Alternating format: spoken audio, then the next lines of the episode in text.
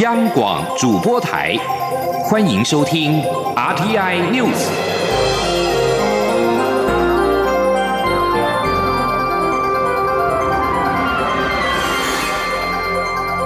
听众朋友您好，欢迎收听这节央广主播台提供给您的 RT News，我是张顺祥。首先把新闻焦点关注到是危机当头，智利被迫取消主办亚太经合会高峰会议等两项国际的重要会议。由于国内示威抗议民众跟维安部队接连爆发冲突，造成至少二十人丧命以及七千多人被捕，商家损失超过了十四亿美元。智利在三十号宣布。取消主办两项重要国际高峰会议。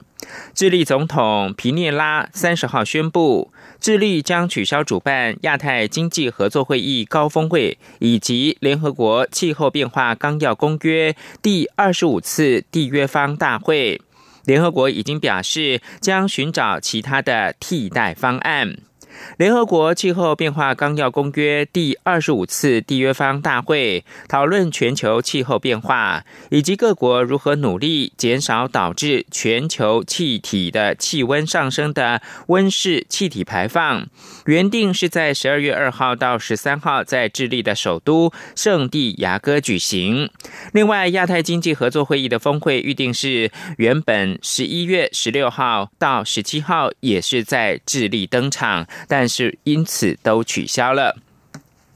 针对智利总统皮涅拉宣布取消举办第二十七届亚太经济领袖会议与第二十五届联合国气候变化纲要公约缔约方大会，外交部在三十号回应表示。外交部以及驻智利代表处都已经接获智利政府正式的通知。我方了解，智利政府迫于国内情势的不稳，才做出这样的艰难决定，对此发展感到遗憾。希望智利国内情势能够尽快的恢复稳定。而总统府发言人丁允恭也表示，确认消息之后，政府会有相关的应应。外交部表示，我国作为负责任的亚太经济合作会议的会员，一向重视并且积极参与相关活动。我方对智利今年到目前为止的举办成果表示肯定，将持续跟智利以及亚太经济合作会议秘书处联系，掌握后续发展，并且配合相关的安排。继续关注的是二零二零的选举新闻。蔡英文总统在出席活动受访的时候，主动澄清媒体报道三项不实的传闻，包括了没有要出席五月天的演唱会、磐石奖的活动没有迟到、农机补助绝非选举操作。蔡总统在三十号下午出席台北市室内设计装修商业同业工会五十周年会庆之后受访，特别主动澄清刚刚提到三项媒体的不实报道。此外，二零二零大选战鼓频催，对于国民党总统参选人韩国瑜，近来频频掀起白白胖胖的话题。民进党主席卓荣泰表示。韩国瑜在去年九合一选举鼓动风潮，讲些漂亮的口号，历史可能会重演，但结果不一定会发生。民进党对选战绝对不会掉以轻心，会战战兢兢。央广记者刘玉秋报道。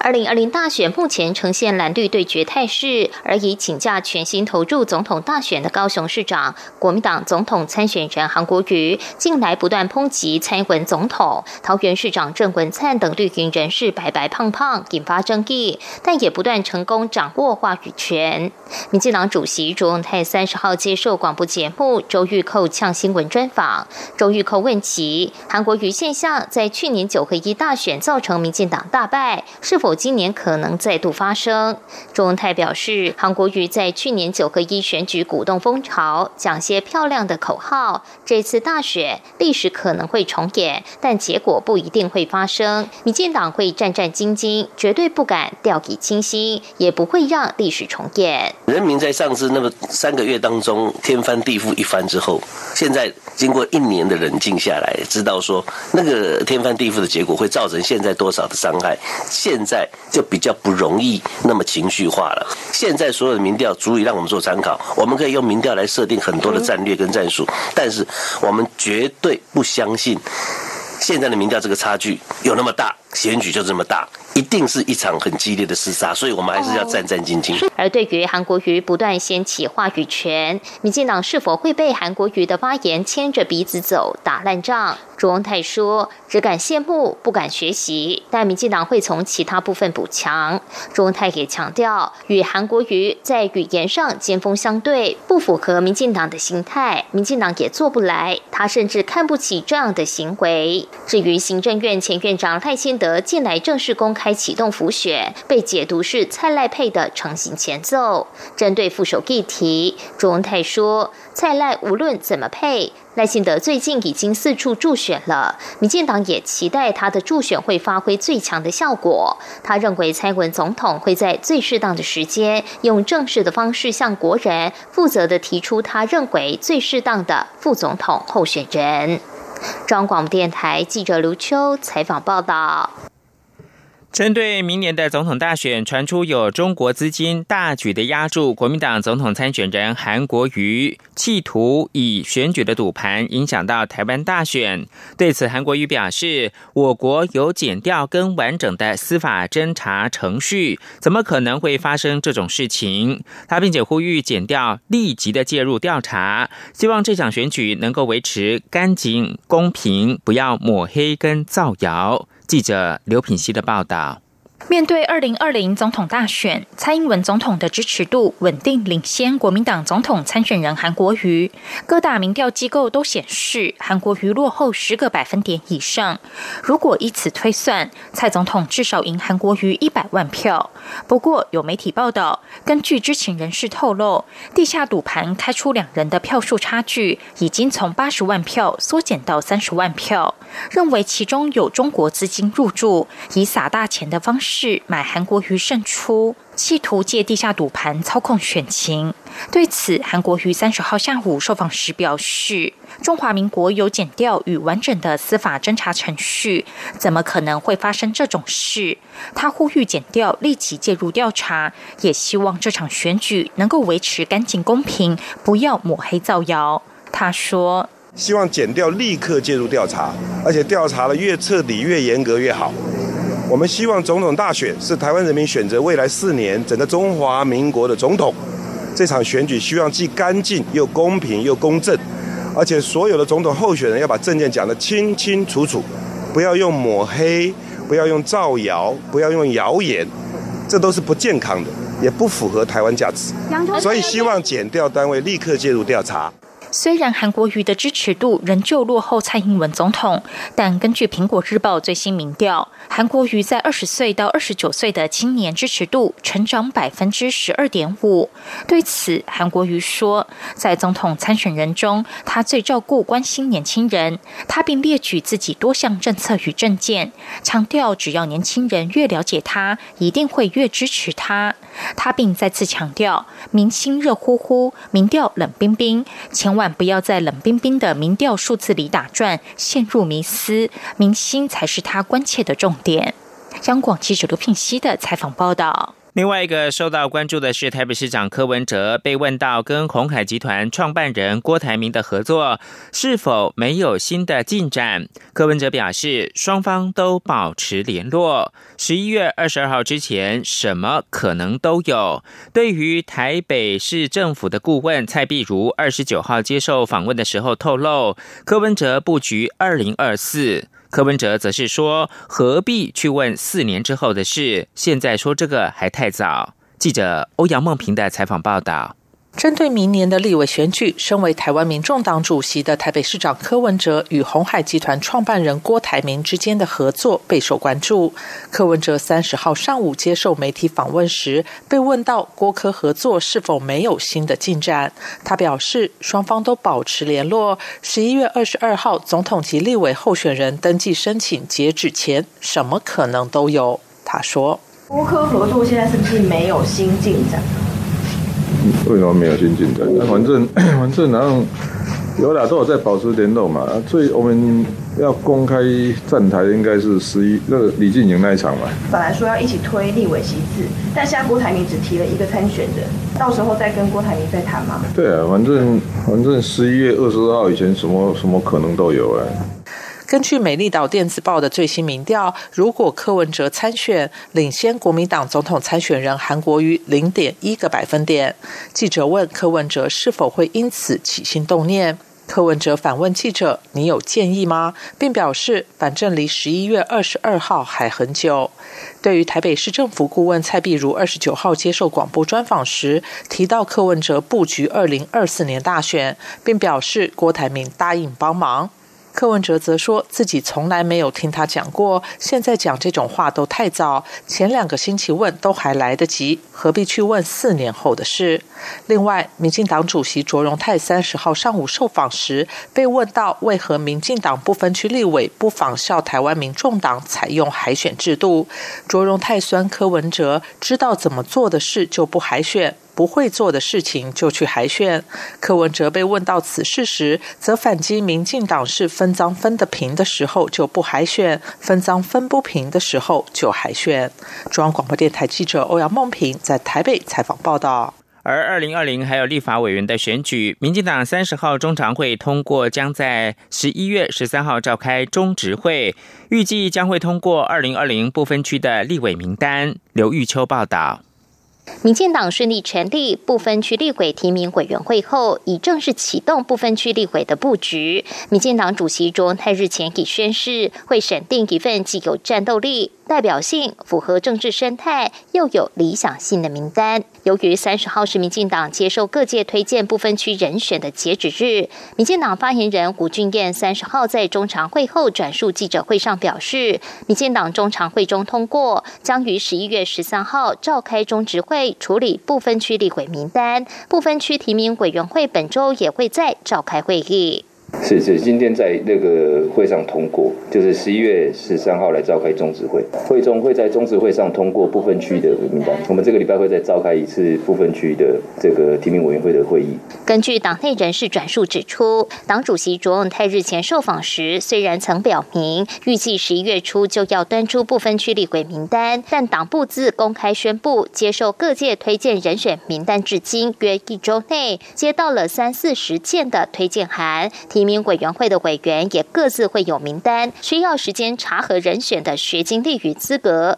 因此，党主席在中常会上表示，希望查核作业不要急就章，往后顺延至十三号中执会再处理不分区名单，获得会中中常委的全数支持。据了解，民进党二十三号中执会通过成立不分区立委提名委员会的隔日，委员会就已举行初次会议，也敲定三十号为不分区。区立委推荐截止日，部分区提名委员会最快将在三十一号举行第二次会议，可能会就提名人选开始进行讨论。张广电台记者刘秋采访报道。国民党也正展开不分区立委的提名作业，现在传出一份六人安全名单，其中包括了党主席吴敦义。对此，中常委徐宏庭三十号表示，党主席列不分区过去没先例，也不适合开先例。中常委李德维等人则是认为，名单只是臆测，还没有正式的出炉，相信党中央会提出能够让全党跟民众接受的名单。国际新闻：俄罗斯国防部三十号表示，俄国最先进新型的核子动力潜舰“弗拉基米尔大公号”首度试射一枚“狼牙棒”洲际弹道飞弹，并且命中数千公里外的目标。时值莫斯科跟西方国家因为军备的管控而陷入到紧张之际，这次试射是在这艘北极风级核潜舰潜入水下时进行。此前一向具有里程碑意义的冷战时期核协议瓦解，引发各方对军备竞赛加速进行的担忧。俄罗斯国防部表示，这次是在俄罗斯的北部白海试射一枚哑弹，飞抵俄罗斯远东地区。勘察加半岛的试射场，弗拉基米尔大公号是首艘九五五 A 型核动力弹道飞弹前舰的升级版。美国联邦准备理事会三十号结束两天的利率决策会议，一如外界预期，宣布今年以来第三度的降息，降幅是百分之零点二五，一例提升。渐趋疲软的美国经济，三十号的第三度降息之后，联邦资金利率目标区间降到百分之一点五零到百分之一点七五。鉴于经济前景不明，联储会声明暗示进一步降息的门槛会升高，利率可能会按兵不动一段时间。而主张大幅降息的美国总统川普，二十九号又在推特发文批评联准会搞不清楚状况。他说：“我们的潜能无限，却被联准会扯后腿。”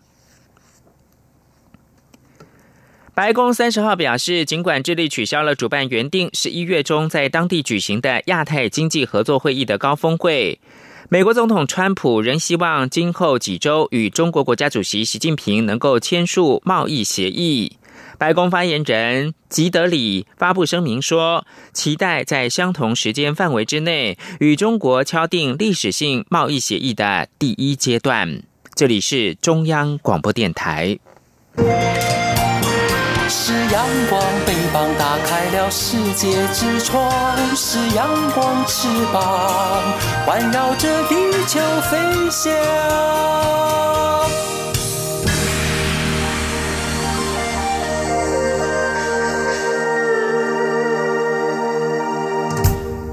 现在是台湾时间清晨的六点四十六分，又过了三十秒。我是张顺祥，继续提供新闻。对于美国参议院通过台北法案，蔡英文总统三十号受访的时候表示感谢他，并且指出台湾会持续有自信的走向国际，跟美国及其他理念相近国家一起努力，让区域和平稳定。至于中国国台办批评民进党当局挟洋自重，总统则表示。台湾本来就要向世界走出去，中国的想法太过狭隘。记者欧阳梦平的采访报道：美国联邦参议院通过台北法案，要求行政部门采取积极行动，支持台湾强化与印太地区及全球各国的正式外交关系与非正式伙伴关系，以行动支持台湾的国际参与。蔡英文总统三十号下午接受媒体访问时，对此表示感谢。他说。我们还是非常感谢美国的各界对呃我们的支持哦。那尤其是呃参议院这次通过的这个法案哦，用行动来支持台湾的国际参与哦，我们非常的感谢哦。那我们也会持续的呃有自信的走向呃国际哦。那我们也会跟美国还有其他的理念相同的国家哦一起来努力，让这个呃我们区域可以和平，可以稳定。针对美国副总统彭斯在日前的演说中力挺台湾及香港，中国国台办发言人马晓光批民进党当局挟洋自重，已经到饥不择食的地步。蔡总统表示，台湾本来就要走向世界，和世界所有人做朋友。中国这种想法非常狭隘，是以中国为中心的想法，不太好。至于国台办也批中共代理人相关草案在立法院复委，是白色恐怖死灰复燃。总统则指出，中国对台湾各层面的渗透越来越严重，在法律上必须有一定的机制处理。至于哪个机制最好、最能精准防止渗透，民进党团会与其他党团及提案委员讨论，整合出一个最适合的版本。另外，国防安全研究院三十号举行两岸关系论坛，分析中国国家主席习近平的对台政策。有与会学者分析，对于台湾问题，中共内部评估早打比晚打有利，并设立统一时间表为二零四九年中共建政百年。总统对此表示，在近来中国文攻武赫。步步进逼的情况下，台湾一刻都不能懈怠，要把自己的安全防卫做到最好。因此，他执政后便持续强化国防，国防及国家安全是政府无时无刻都要努力的事。中央广播电台记者欧阳梦平在台北采访报道。美国通过台北法案，外交部三十号对于美国国会展现一贯对台湾的跨党派支持，表示高度欢迎以及诚挚的谢意，并将密切关注台北法案未来在美国国会审议的后续发展。外交部在三十号颁赠特种外交奖章给美国在台协会的前主席卜瑞哲，表彰他长期促进台美合作交流以及提升台美关系贡献。对于台北法案，卜瑞。则表示，此事传达了美国国会对台湾国际地位的强烈支持。只是国际情势并不是全受美国或台湾掌控，目前能够做的就是台美一起努力维持台湾的国际地位。而台北法案虽然是受到美国国会支持，但最终仍要看行政部门的态度。卜瑞则认为，看得出来美国的行政部门。比以前更为积极，因为呢，他们已经了解到台湾的国际地位跟台美关系的重要性。每年的新社花海是中台湾的盛事，今年以幸福花海、慢活山城、悠游台三线为主题，并且结合了台中的国际花坛节以及中台湾农业博览会，主打的是好看、好吃、好玩。近几年新社花海不断吸引东南亚民众造访，今年主办单位力拼要突破两百五十万人次。陈林信宏报道。金色花海已迈入第十四年，每年都吸引国内外大量游客前来朝圣。除了可游览美丽的花海，周边山城的八大休闲农业区也是游客造访的景点，像是东市新丁板节和新社酒庄猫绕境，以及梅花、樱花、梨花、桃花以及油桐花季和森林游乐区等，都让游客更认识孕育花海的故乡。今年新社花海景观活动面积共五十公顷，大面积花海广达十六公顷，其中景观撒播区利用颜色渐层展示出亮丽鲜艳的图案，呈现缤纷的花海美景。富有石农教育的可实地景区，让游客亲自体验并感受接触自然的疗愈效果。而今年以幸福花海、慢活山城、悠游台三线为主题设计的精致草花区，布展超过二十万株的缤纷草花，更加令人震撼。台中市政府农业局长蔡金强表示，每年的新社花海结合台中国际花毯节，总是吸引大量东南亚的游客，因为东南亚农业没有台湾发达，再加加上西南向政策免签优惠，一年一度的新社花海已经成为旅行社必推的景点之一。他说：“而且这个季节是我们中台湾的水果最丰富的季节，甜柿。”柑橘、碰柑，哦，还有茂谷柑，哦，还有雪梨，哦，另外花卉文心兰，还有万代兰，这些都是这个季节最漂亮的时候，哦，我想非常丰富。尤其休闲农业园区在台中非常的发达，哦，花海以外可以到休闲农业区去旅游，也可以到民宿去住宿，可以规划一天到三天的旅游行程。一年一度的中台湾秋冬盛事新社花海，农委会三十号正式宣布，将于十一月九号登场，一直到十二月一号结束。今年较去年多延长一周，且涵盖了四个例假日，希望造访人次能够一举突破两百五十万。中央广播电台记者陈林信报道。劳动部治安署公布食物外送平台专案劳检的结果，国内九家美食外送平台业者当中，包括了 Foodpanda、Uber Eats 等五家被认定跟外送员是雇佣关系。今天记者杨文军的采访报道。劳动部三十号公布食物外送平台专案劳检结果，共有四种样态，在九家业者共四点五万名外送员中，有六家有自有外送员，其中 Food Panda、Uber Eats、La La Move、卡格味。快点外送这五家为雇佣关系，户户送则不是雇佣关系。另外三家包括有无外送、Fooddomo 接口外送旗下无自有外送员，是发包给货运公司或其他平台业者。其中有无外送合作的货运行有给予劳健保，另外两家则为非雇佣关系。劳动部估计约有一千三百六十三位外送员为非雇佣关系，其余可合理推断为雇佣关系。劳动部治安署署长邹子廉指出，若认定为雇佣关系的外送员，业者应依规定给予劳保、劳退权利；非雇佣关系者，可透过相关职业工会加入劳工保险。相关的检查结果将交由地方主管机关依情节轻重裁罚，业者有权可提出申诉。他说：“那如果外送业者，他针对我们的检查的呃论述，他有呃。”意见当然可以依照我们行政救济的方式，呃，提起行政救济，这个我们予以尊重。那针对外送员的部分，如果外送员觉得我们这些检查跟他公司的形态略有差异，或者是是有差异很大，那我们也鼓励外送员可以跟我们做申诉。劳动部北区治安中心主任朱金龙指出，劳动部是透过抽查双方契约、外送员作业形态及时间受规范的程度、外送员亲自履行的必要性及惩处扣点机制等方式来认定是否为雇佣关系。他说：“那至于呃这个非雇佣关系的部分呢，那我们是从事实上查证呢，他们的规范里面呢，并没有规定一定是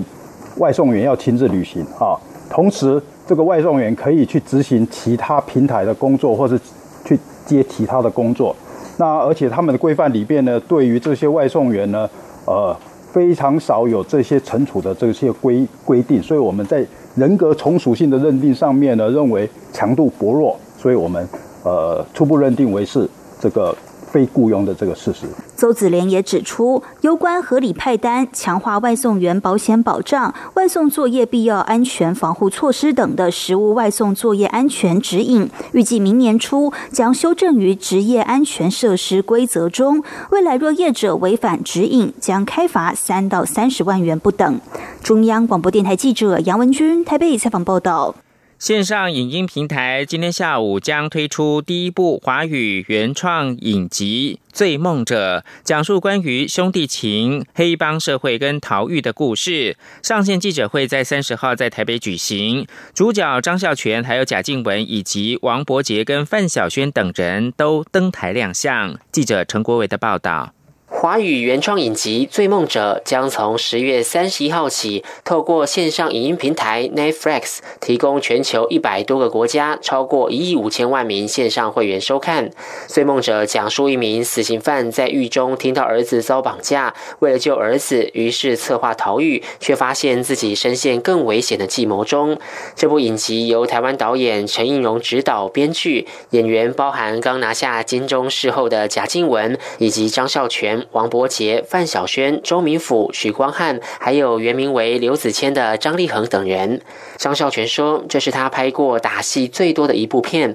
而且配合剧情要一直吃槟榔。结果有次他竟然吃到有致命危机的倒吊子。”坐在一旁的王伯杰也回忆当时看到的情况，直呼超夸张，真的吓死了。突然吃到，我就发现心跳跳得非常非常快，然后原本很热，突然变得很冷。然后他全身都湿的哦，因为我们在车上，我就回头划个手机起来，看到他，我吓傻了。我想他刚刚去玩水，对不对？剧中饰演张孝全妻子的贾静雯，这次则有跨龄的演出。在戏里面，你还要演很青春的这个状态，大概十几岁的状态，啊，容易吗？啊？蛮容易的啊，看不出来吗？我们这么多青春的，是是是是，不要这样嘛。我觉得导演很棒，是他让我们一开始从一开始大家都不是很熟悉，有一点青涩感，然后就那个氛围，我觉得他也帮了我们演员很多的忙，所以演起来你不会觉得很奇怪。记者会现场仿造剧中经典场景白雪大舞厅，打造出华丽又复古的大舞台，